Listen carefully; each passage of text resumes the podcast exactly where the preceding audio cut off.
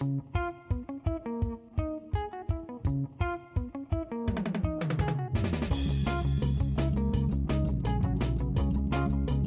Fritanga Digital.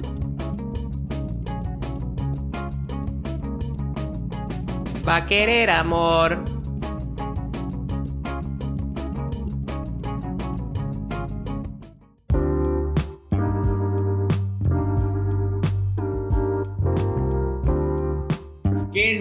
Qué nota, qué nota, qué me dice gente? ¿Cómo estamos? Y bienvenidos a otro episodio más de La Fritanga Digital, el primer podcast de marketing digital inspirado en una fritanga nica porque es lo mejor que hay. Y bueno, aquí los saluda su anfitrión Gerardo Mejía, el CEO sordo, y aquí estoy con mi brother, el ogro Elías. ¿Qué me dice, men? ¿Cómo vamos? Todo tranquilo, brother, por estos lados. ¿Cómo estuvo la semana? Como siempre, loco, productiva. Ahí es, ahí es, loco.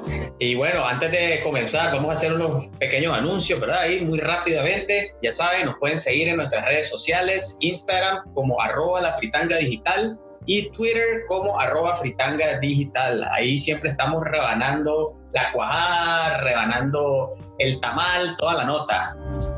Ahí es. Eh, ya saben, ahí cualquier consulta, duda, pregunta que tengan, pueden llegar a través de nuestras redes sociales, en nuestro CM, pegando fuerte. Está bueno todo el que se gane ahí la enchilada.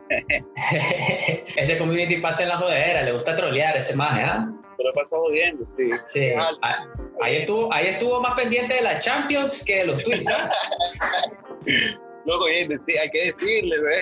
Cristian, loco, poner los episodios. Sí. No, mentira, bro. Gracias por, gracias ahí por la ayuda. O sea, un shout out al, al community de la, de la fritanga, Esperancito. y bueno, Elías, contame, loco, ¿qué, ¿qué, nos tenés preparado para este episodio? Que, hoy vos sos, vos sos, el que va a fritanguear, loco. Hoy vos sos el parrillero, ¿sí? Vamos a fritanguear todos los brother. Tenemos un episodio con un invitado de Averga, brother que coincidimos casualmente ahí en publicidad comercial hace muchos años. Eh, y vamos a hablar un tema de que el brother es, es experto en muchas cosas, ¿verdad? pero esto se lo maneja, mira, al 100 porque tiene una experiencia verguísima. Eh, sabemos que cuando tenemos marcas se trata de comunicar y las redes sociales solo son un medio, pero para este medio debe tener llantas y debe tener toda lectura. Entonces vamos a hablar sobre construcción de marcas con el gran Mario Espinosa. ¿Cómo vamos, Mario? Sí, hombre, bien y agradecido por la invitación.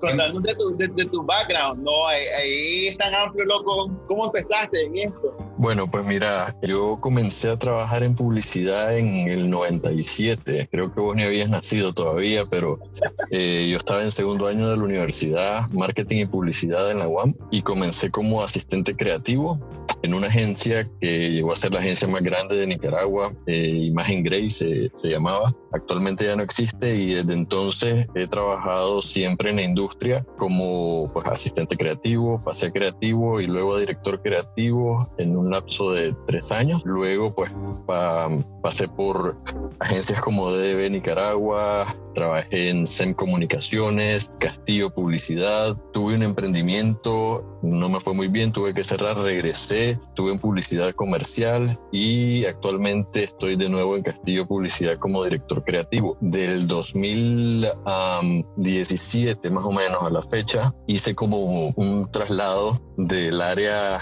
creativa, digamos, a la parte de planning como director de planificación estratégica. Ahí pues hice algunos cursos eh, eh, para formarme académicamente eh, eh, en el área, aprender un poquito más sobre lo que es la planificación y complementar pues la parte creativa. Y hoy por hoy pues soy como una especie de híbrido entre director creativo y director de planificación estratégica. Entonces más o menos ese es mi background, un poco más de 20 años de estar en esto y, y bueno, ¿qué te digo? Desde que comencé supe que esto era lo que iba a terminar haciendo al final de mis días porque me apasionó todo lo que tiene que ver con el marketing, la publicidad y, y, y los conexos, ¿verdad? El comportamiento del consumidor, un poquito de antropología, sociología, psicología. Entonces, nada, la curiosidad ahí se mantiene activa por el hambre, más que la curiosidad de, de aprender y de, y de estar renovándose todo el tiempo.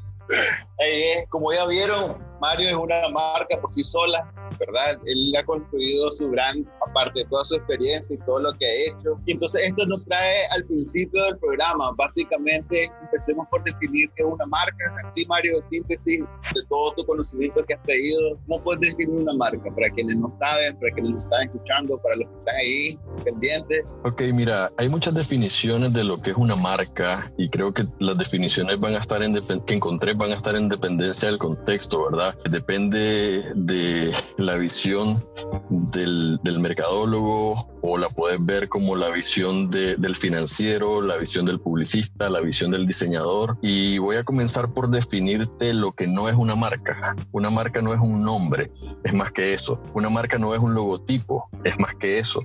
Una marca no es un producto ni es tampoco un, servicio, es más que eso. Realmente, como te decía, en medio de todas las definiciones que se puedan encontrar, la que a mí más me gusta es una que escuché por ahí, eh, ahorita no podría citar a la persona, pero, pero no es mía la definición, y dice que una marca no es más que lo que tus consumidores piensan de vos cuando te comparan con la competencia. Creo que en eso se resume lo que, lo que sería la definición de marca, porque una marca, como te decía, es todo lo anterior, pero en sí es un conjunto de, de experiencias que tiene el consumidor cuando interactúa con tu producto o servicio.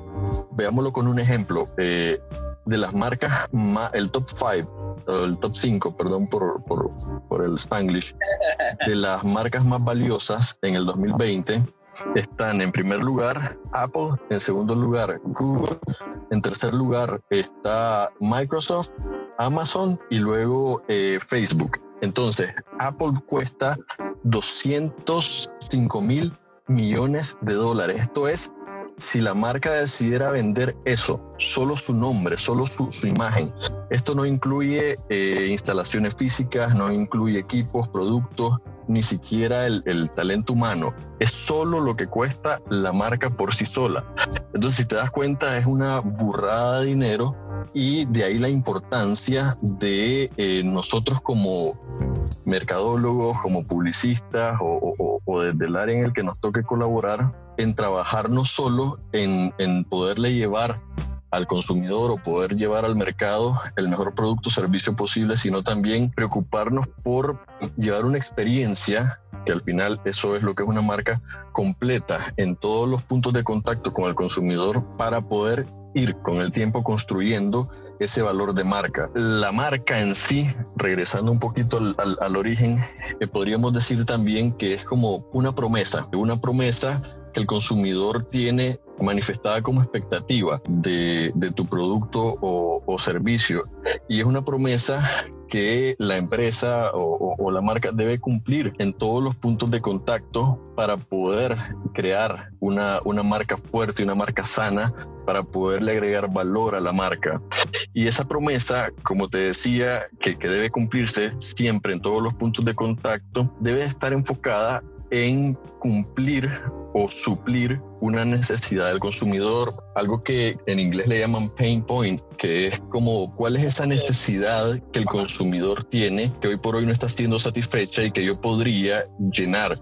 Entonces, uno de los mejores mercadólogos eh, eh, contemporáneos que se llama Seth Godin tiene una metáfora para eso y, y él dice que muchas empresas construyen primero la llave y luego andan buscando a ver qué cerradura le queda. Entonces, eh, él dice, es mejor crear un producto para tus consumidores que andar buscando consumidores para tu producto. Eso pues sintetiza el tema este de poder crear esa promesa de valor de tu marca enfocada en suplir una necesidad insatisfecha para tu consumidor. Ahora, puede que sea una necesidad que hasta cierto punto ya está siendo abordada o satisfecha por, por otros competidores del mercado, pero vos encontrás una manera diferente, mucho más real o humana de hacerlo y es válido también. Lo importante aquí es estar clarísimo de que la gente no quiere lo que vos haces, o sea, sea producto o servicio, sino lo que ese producto o servicio va a hacer por ellas, cómo lo va a hacer sentir. Entonces, esa promesa de marca eh, o esa promesa que es en sí la marca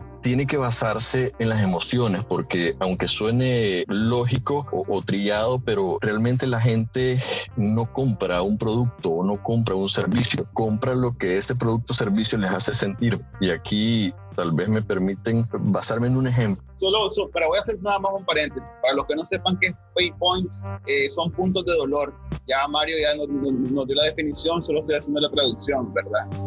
Ya estuvimos viendo que marca, para hacer una síntesis hasta el momento, es ese conjunto de valores que tenemos, ese montón de, de, de, de nombres, de promesas, pero más que todo es entender lo que quiere el consumidor. Es, hasta ahorita vamos por esta parte. Dale, Mario. Y, y ese entendimiento pasa no solo por, por, por la parte tangible de, de, las necesidades, sino más bien la parte emocional. Decía una eh, eh, científica enfocada en, el estudio del, de la anatomía del cerebro, Jill Bolte Taylor, se llama ella, eh, por si la quieren eh, googlear después, ella decía que a diferencia de lo que nos han enseñado, nosotros no somos seres pensantes que sentimos, sino que somos seres emocionales que pensamos. Ella lo decía de una manera coloquial, dice, nosotros realmente cuando se trata de consumo nos dejamos llevar por impulsos emocionales y muchas veces metemos la pata y después usamos la razón para justificar esa metida de pata. Y aquí eh, eh, me permite usar una, una, experiencia personal, la voy a sintetizar para no hacerla muy largo. Yo por un tiempo eh, fumaba y fumaba una marca específica de cigarros, unos, no sé si, si algunos la conocieron, unos Malboros negros, la cajetilla era negra en realidad, el cigarro no, y en su momento era súper difícil encontrar ese cigarro, no lo vendían eh, eh, en cualquier pulpería, eran lugares como muy específicos y bueno, yo era un fumador fuerte, esos que se levantaban con el cigarro en la boca. Y un día me quedé sin cigarro, yo vivo en el kilómetro 15, carretera Masaya, yo trabajaba en Bolonia y mis cigarros los compraba en la pulpería que quedaba a la media cuadra de la agencia. Entonces, vaya, me quedo sin cigarros y pues primera reacción es voy a la venta que queda cerca de la casa a buscar los famosos cigarros, no los encuentro ahí, me regreso, agarro el carro y me voy a la, a la gasolinera de las colinas, que era la que me quedaba más cerca, pregunto si tienen, me dicen que no, vaya, comienzo a buscar en el carro, ¿verdad? Imagínate, diez y media de la noche, quizás ya a esas alturas, y bueno, se me hizo imposible encontrarla como en tres lugares más y dije, bueno, ni modo, me voy directo donde sé que sí encuentro, que era la pulpería de Bolonia, y pues ya llegué casi a las 11 por la relación que tenía con la,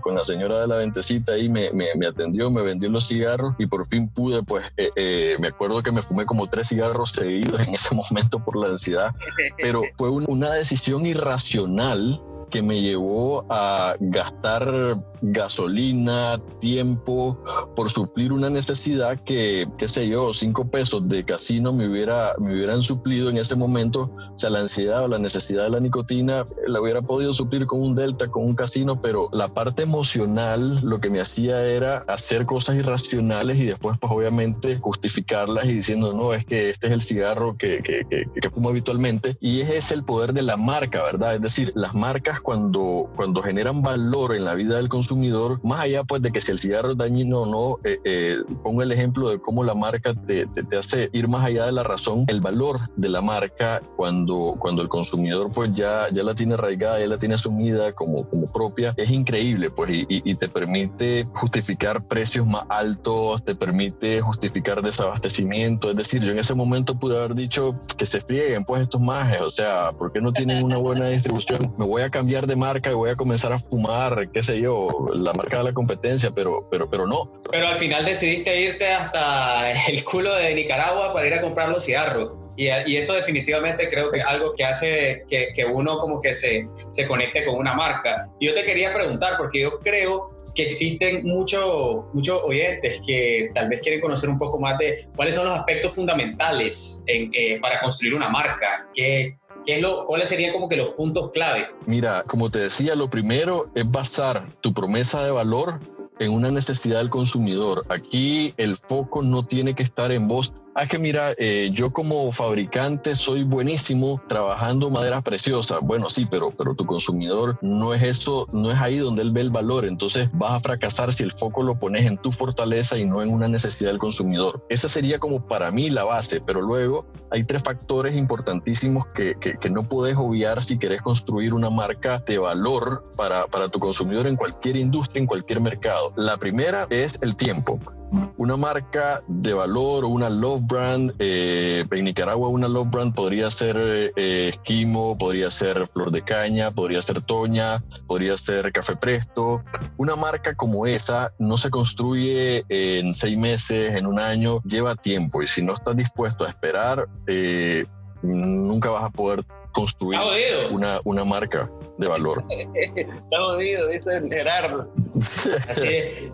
No, es que definitivamente la gente cree que una marca se posiciona en una semana y realmente toma tiempo. Vos sabés, y en Facebook suele pasar, loco, que empezás a abrir las redes en un mes y ya esperan ventas y, y como ni siquiera te conocen todavía. O sea, sí, no, no. Mira, esto es una cuestión de tiempo porque pues obviamente eh, es una promesa, como te decía, la marca es una promesa y las promesas se basan en la confianza y la confianza se gana con el tiempo. Entonces, eh, nada, eh, es como en las relaciones humanas también. De hecho, esto es una relación humana, digamos, porque se trata de, de, de nosotros interactuando con una marca. Pero bueno, el segundo aspecto que se requiere para construir una marca de valor es eh, la consistencia. Si yo voy a basar mi promesa de valor en un atributo específico o en una necesidad específica, no puedo a la vuelta de dos años cambiarla porque entonces sería como resetear todo lo que hemos hecho y comenzar de cero otra vez. Hay que ser consistentes en el tiempo para poder construir marcas de valor. Apple toda la vida, su promesa ha sido pensar diferente, pensar diferente. Y aún cuando su mercado era pequeñísimo, con, con las computadoras que, que, tenían como mercado objetivo los diseñadores y, y, industrias afines, ellos mantuvieron ese, esa promesa y, y la mantienen hasta la fecha vigente. Entonces, la consistencia sería el segundo pilar sobre el cual se construyen marcas valiosas. Y el tercero es dinero. Necesitas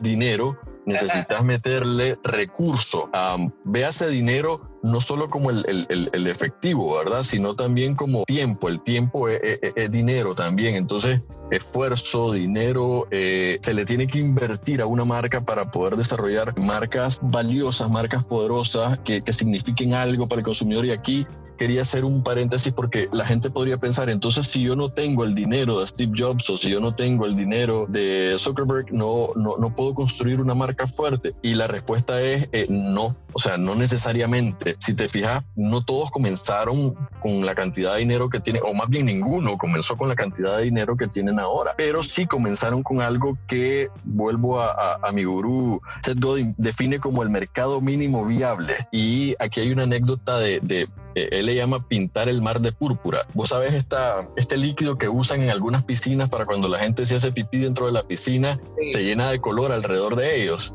Sí, Elías, Elías le ha pasado.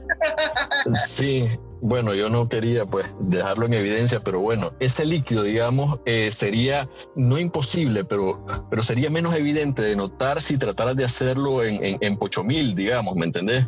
Pero si lo haces en una piscinita Willy, de esa que uno, uno compra en, Semana Santa, es mucho más evidente. Entonces, más o menos, esa sería la, la definición de mercado mínimo viable. Realmente, vos como marca incipiente deberías de buscar cómo satisfacer la necesidad de tu mercado mínimo viable y luego ese mercado o esas personas son las que se encargarían de ir expandiendo eh, eh, tu visibilidad como marca a sus círculos cercanos, conexos y se convierte en una onda expansiva.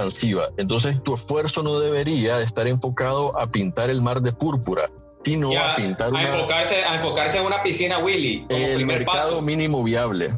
Exactamente. Yo tengo una pregunta ya ahora que mencionabas esos tres factores que son importantísimos, tiempo, consistencia y dinero, yo creo que hay una frase, hay una afirmación que, que me parece que me gustaría compartir con vos, que dice, una marca es el asset más valioso de una organización, que realmente me, me deja un espacio para reflexionar sobre, sobre, esa, sobre esa frase. No sé qué pensás vos al respecto de, de, de esta, de esta afirmación.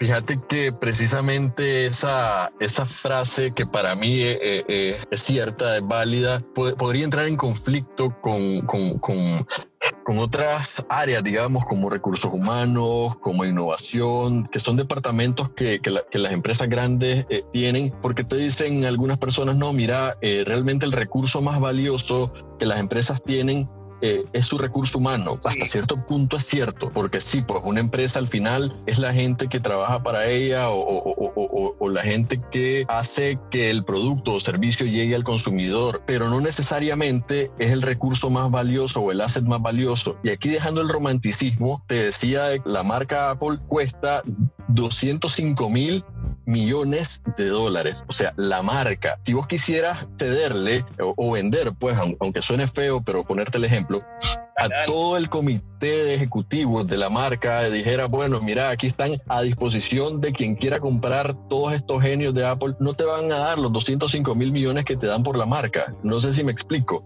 Al final son ellos los que desarrollan esa, esa, esa promesa y la hacen realidad, pero es el, es el valor de la marca lo que hace eh, que, la, que la empresa tenga los ingresos que tiene. Obviamente es una simbiosis, ¿verdad? Pero definitivamente es así. Y como una marca, eh, con esto no estoy diciendo de que los colaboradores o el talento humano no sean valiosos, lo son porque como una marca es una promesa que debe cumplirse en todos los puntos de contacto, la marca comienza desde la, el saludo de la persona que te contesta la llamada cuando, cuando vos este, querés contactarte con, eh, no sé, no quiero poner nombres de marcas que no patrocinen la fritanga digital, pero cuando llamas a una empresa y querés comunicarte para pedir información o para, para poner una queja inclusive, la persona que te atiende en ese momento está construyendo marca también. Entonces, sí, todos los aspectos de, de, de la empresa eh, son importantes, pero el asset más valioso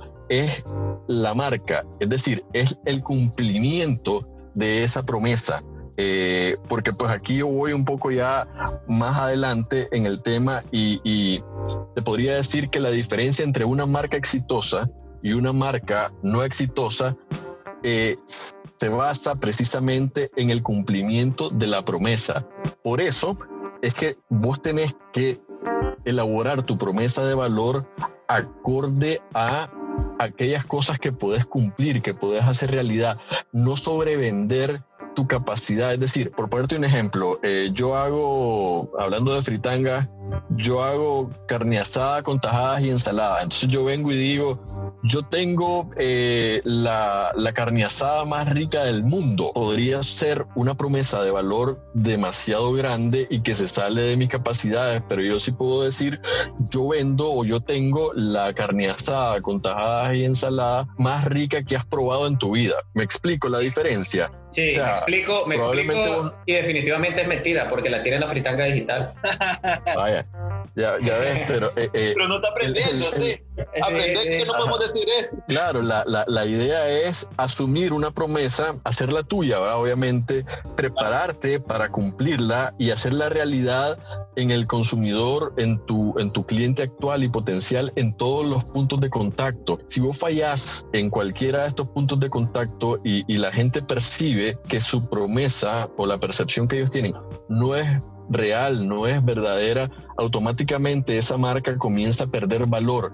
Y vaya, el boca a boca, que es el medio más efectivo hoy por hoy y, lo va a seguir siendo, se va a encargar de irle quitando valor a tu marca. Entonces hay que cuidar mucho el cumplimiento de la promesa eh, de una marca porque al final es lo, es lo que va a irle aumentando, digamos, ese valor a tu marca, irla fortaleciendo, más allá de la innovación, más allá de, de, la calidad, más allá del servicio, es la expectativa, vaya, es cumplir con la expectativa del consumidor. Mira, hablando desde la parte del consumidor, en este caso, mira, nos quedan, pero antes te quiero, te quiero preguntar, ¿Cuál crees cuál es el mejor momento para poder construir una marca? ¿El que estamos actualmente o nos esperamos por el futuro? Mira, yo creo que el mejor momento, Elías, es el presente. O sea, es el presente independientemente de, de, tu entorno. O sea, el entorno vos lo tenés que tomar en cuenta para desarrollar tu estrategia, pero no necesariamente para lanzar, porque es que si te pones a esperar, los factores externos vos no los controlás. Los factores internos son los que están bajo tu control. Entonces nunca vas a poder controlar los factores externos. Entonces, si te pones a esperar cuál es el mejor momento, no lo vas a encontrar. Hay ejemplos de marcas exitosísimas como Disney, como IBM, que se lanzaron en las mayores depresiones en la historia de los Estados Unidos y mira lo que son hoy por hoy, pues marcas exitosas. Entonces, el ambiente externo no determina si tu marca va a ser una marca de valor, si va a ser una marca poderosa o si va a tener éxito o no. Lo que lo determina va a ser el factor interno. ¿Qué tan preparado estás para cumplir esa promesa de marca en tus consumidores en cada uno de los puntos de contacto? Correcto, y yo creo que ese es un mensaje muy claro para nuestros oyentes y todas esas personas que quieren comenzar su marca. Estamos viviendo un tiempo de crisis global, una pandemia global, y que eso no los detenga. Vuelen, le venga, empiecen. Ya saben que la verdad que empezar en tiempos difíciles los va a ayudar a fortalecerse y a entender un poco mejor cómo, cómo surgir, cómo crecer en, durante toda esta, toda esta situación drástica que estamos viviendo en el mundo. La Fritanga Digital inspirando a emprendedores desde el 2020. Ahí andamos.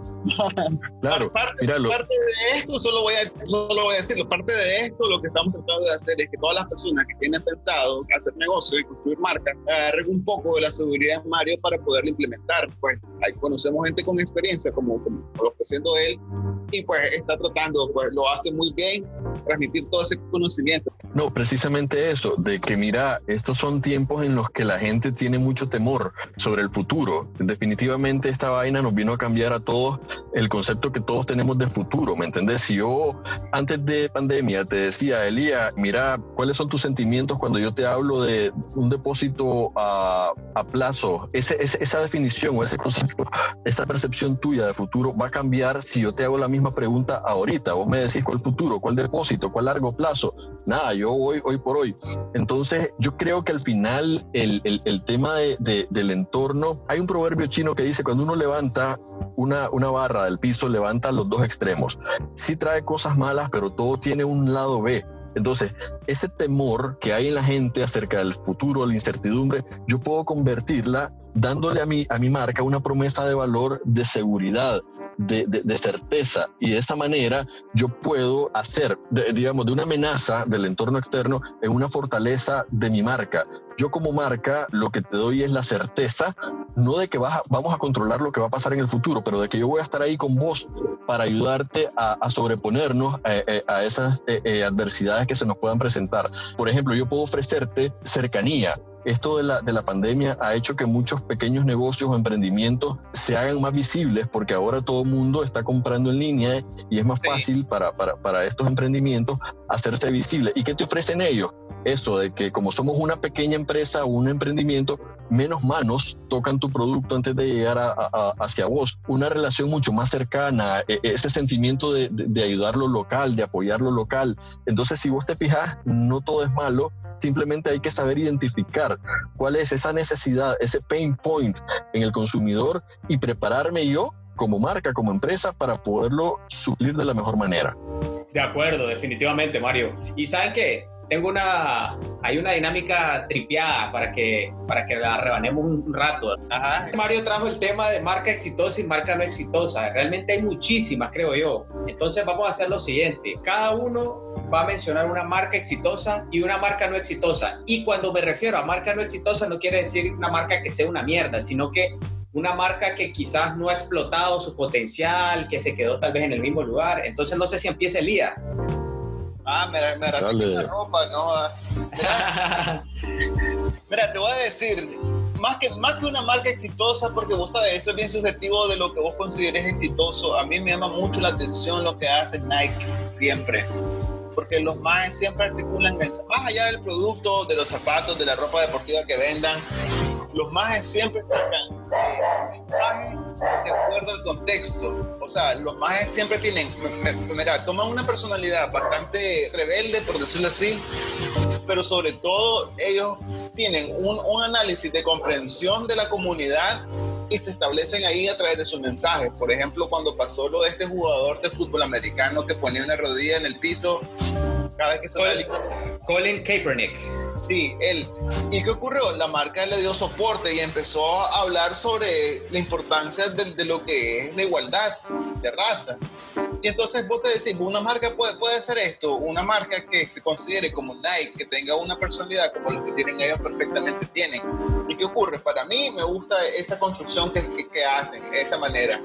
Una marca que no me mata, y, pero si yo diría, mira, esta, porque es lo que te digo, es, depende de lo que conecte con uno. Fíjate que yo podría decir que ese, es un poquito más difícil, pero siento que le podría sacar el jugo a marcas locales, loco. Hay marcas locales que tienen, siento que se han dormido y ahorita últimamente, no, voy no quiero mencionar el nombre, pues, pero vende pollo frito y, no, y, no y, ¿Por qué? Porque uno crece con esa marca, pero actualmente siento que está en un estancamiento de solo vender, vender, vender y se olvidaron de un ah. montón de cosas. Loco, loco, yo creo que todos los oyentes saben qué marca estaba hablando, pero bueno.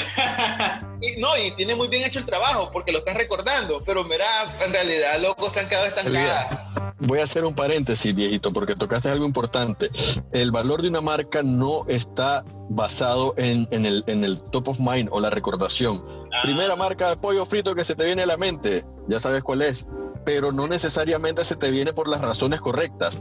El valor de la marca es está basado por lo que sentís cuando, cuando escuchás esa marca. Me explico, o sea, por ejemplo, para no, no, no mencionar marcas que no nos patrocinan otra vez, eh, el primer, la primera marca de bebidas gaseosas que a mí se me viene a la mente es Coca-Cola, pero yo en realidad soy fan de Pepsi. Entonces, a mí se me viene Coca-Cola, pero el top of mind no determina lo que la marca significa para mí. La promesa de marca no, necesariamente eh, está basada en el top of mind, eso es recordación de marca. Punto. Pero lo que es el valor de marca es otra cosa. Entonces, por, la primera marca de pollo frito que se te viene a propósito, también paréntesis, estaba ladrando el pollo de la fritanga hace poco ahí en el, en, el bar del día. Y mira que eso que dice Elías es cierto, porque a mí se me viene a la mente Apple, pero yo no tengo reales para comprar Apple. así, así de sencillo, pues, o sea, a mí se me viene top of mind, por ejemplo, si quiero comprar un celular iPhone, digo, bueno, listo, pero no tengo billete, brother. Y eso, y te das cuenta que hay marcas, brother, que vos pensás y decís, brother, le podés sacar el jugo a esta marca, o sea, puedes hacer tantas cosas fieras y todavía están ahí y están concentradas en una sola, ¿sabes cómo? Como que si fueran hace 20 años atrás, así están, se quedaron ahí. Bueno, así es. Bueno. Gerardo, es que, bueno, yo automáticamente me, me, voy a, a poner en, en, el orden. Ya comenzó Elías, ahora voy yo.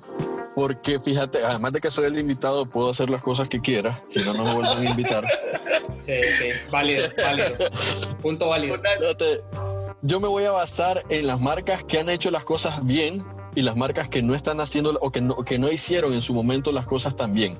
Entonces, eh, un ejemplo de una marca que no hizo las cosas bien para mí fue Blockbuster, por ejemplo, y, y eso es algo que, pues, es un ejemplo clásico que, que, se mira en, en, en muchos entornos.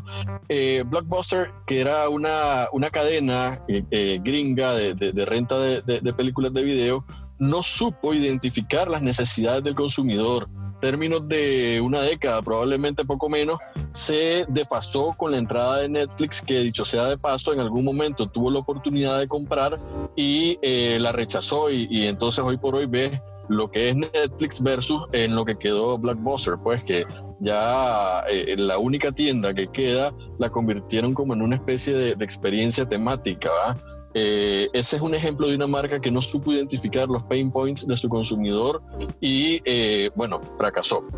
Un ejemplo de una marca que para mí está haciendo bien las cosas y es algo que vamos a tener que ver porque siento que la historia se está contando, eh, se está construyendo actualmente, es Milka, la marca local de, bebida creo que Milka, una marca que nació eh, hace muchas décadas, yo, yo crecí pues bebiendo Milka y todo, desapareció por un tiempo del mercado local, aunque se siguió produciendo y comercializando, creo que en la Florida y en algunos otros estados de Estados Unidos.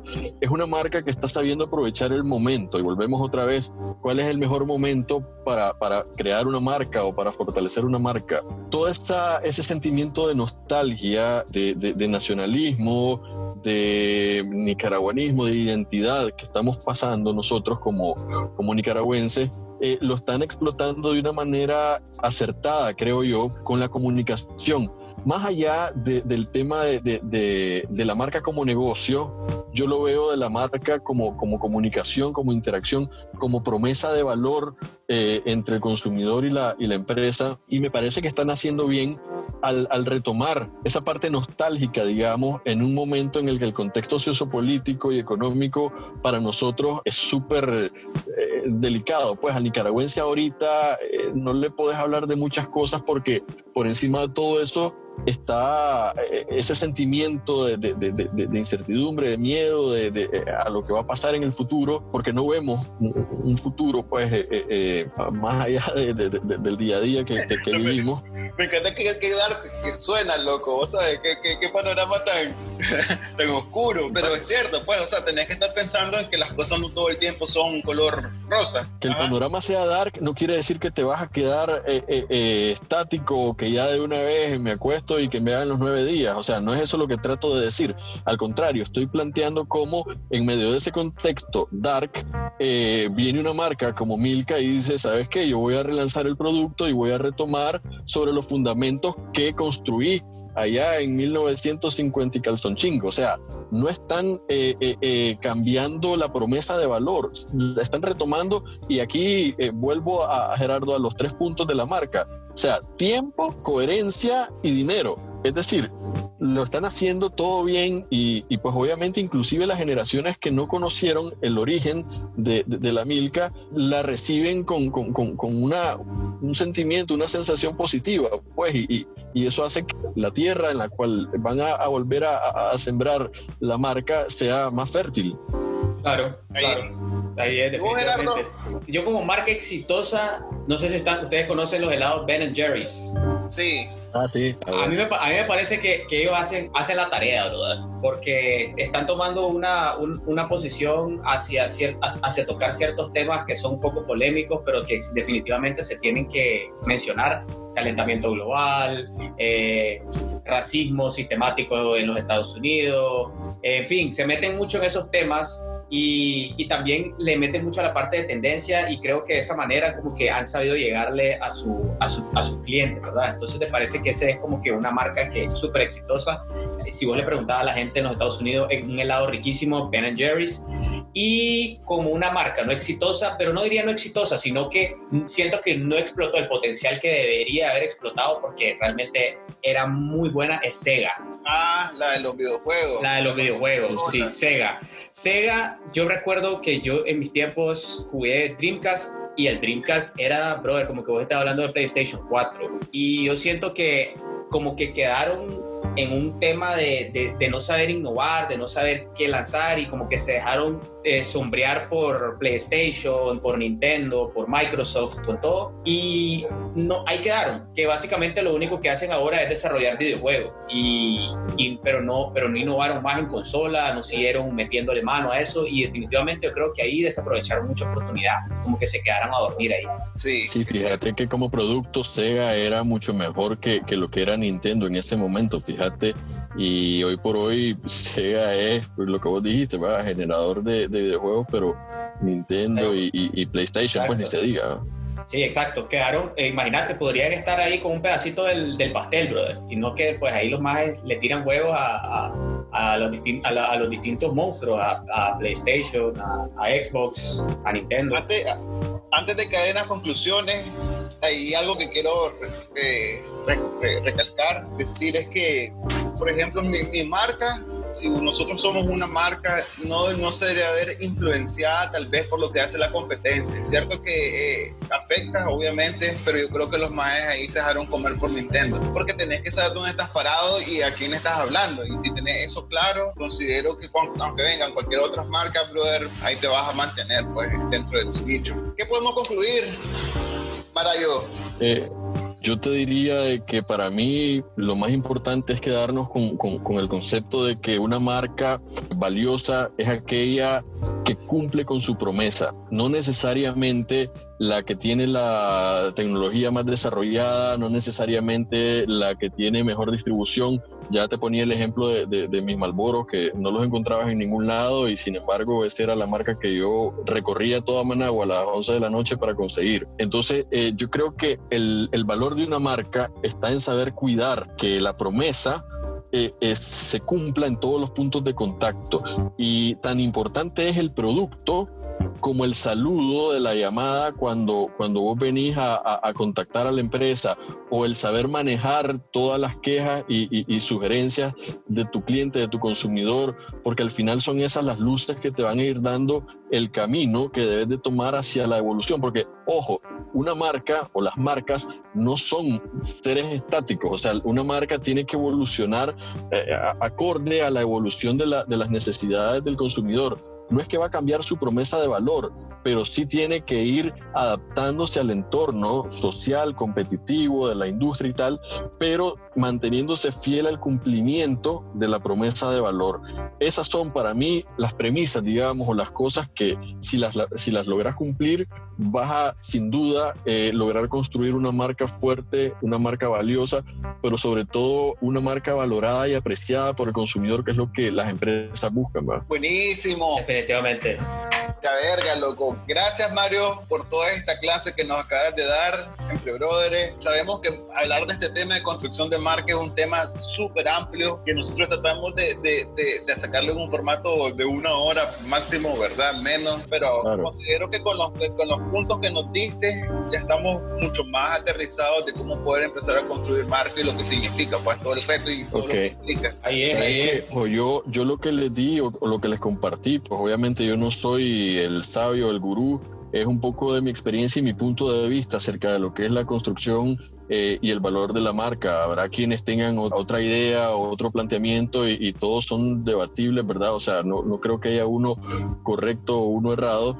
Eh, también quería como, encontré algo ahí que, que, más actualizado sobre las marcas más valiosas eh, del 2020 y tal como, como, como yo creía, Amazon es la que encabeza ahorita esa lista. El dato que les di inicialmente era de finales del 2019, comienzos del 2020, pero post crisis hay un sitio web que actualizó el dato y eh, pone a Amazon en primer lugar con un valor de 220 mil millones de dólares, Google en segundo lugar, Apple en tercer lugar, Microsoft en cuarto, Samsung en quinto y bueno, ahí ellos tienen el, top ten. El sitio se llama dinero.com. ¿Cuáles son las empresas más valiosas del mundo 2020? Ese fue como el, el artículo más actualizado que encontré y bueno, Amazon eh, no es sorpresa de que esta, esta coyuntura eh, social les haya servido a ellos para hacer más relevante su promesa de valor, loco. Claro, mañana mismo mañana mismo voy a ir a comprar Amazon. Dale. Totalmente, totalmente. Y bueno, de, la verdad, Mario, te agradecemos muchísimo por este masterclass en construcción de marca. Eh, nos llevamos un aprendizaje muy valioso, eh, muy importante, sobre todo con ese refrescamiento de la definición de marca. Aquí lo vamos a aplicar en la fritanga digital, totalmente. paciencia, o sea, el primer término, loco. paciencia. Y consistencia. así es, paciencia y consistencia. Ese es un tema que creo que toca abordar en un episodio porque hay mucha, hay mucha carnita que cortar ahí. Pero bueno, ya saben, a todos nuestros oyentes, todos los miércoles estamos sacando nuevos servicios en las distintas plataformas de podcast, Spotify, Anchor, Google Podcast y Apple Podcast. Pueden seguir en nuestras redes sociales, en Instagram como arroba la fritanga digital y en Twitter como arroba fritanga digital. No sé si tenés algo que agregar, Elías. No, Mario, ¿dónde te encuentran? Si te quieren buscar ahí para invitarte una enchilada. Pues mira, normalmente me mantengo en mi casa, loco, porque yo ya soy población teórica en Tepe. Mario ya es eh, población de alto riesgo, pero lo pueden encontrar, lo pueden encontrar en LinkedIn como Mario Espinosa, ¿verdad? Así es, Prix, así es. Así ahí es. para cualquier eh, consulta, duda también, pues ahí, ahí andamos. Es más, te voy a decir, me pueden encontrar en la Fritanga Digital. Ahí cualquier consulta, duda, este canaliza a través de la Fritanga y yo con gusto, loco, eh, si puedo aportar algo, lo voy a hacer con el mayor de los gustos. Oye, voy a, hacer un, voy a hacer un paréntesis. Toda esa gente, loco, que le tiene prestado los libros a Mario, loco, regrésenlo. Por favor, hermano. mala onda. Léanlo, le sacan copia o lo buscan, pero, brother, no le den sin libros al hombre. Seguro, gracias Elías por ese servicio social. Sí, sí, sí, muy bueno, muy bueno. Bueno, acá eh, por este lado se despide Gerardo Mejía. Y nuestro invitado. Mario Espinosa. Así que bueno, gente, ya saben. Se, quedan en casa, se cuidan mucho y nos vemos hasta la próxima. Ahí se ven. Un abrazo.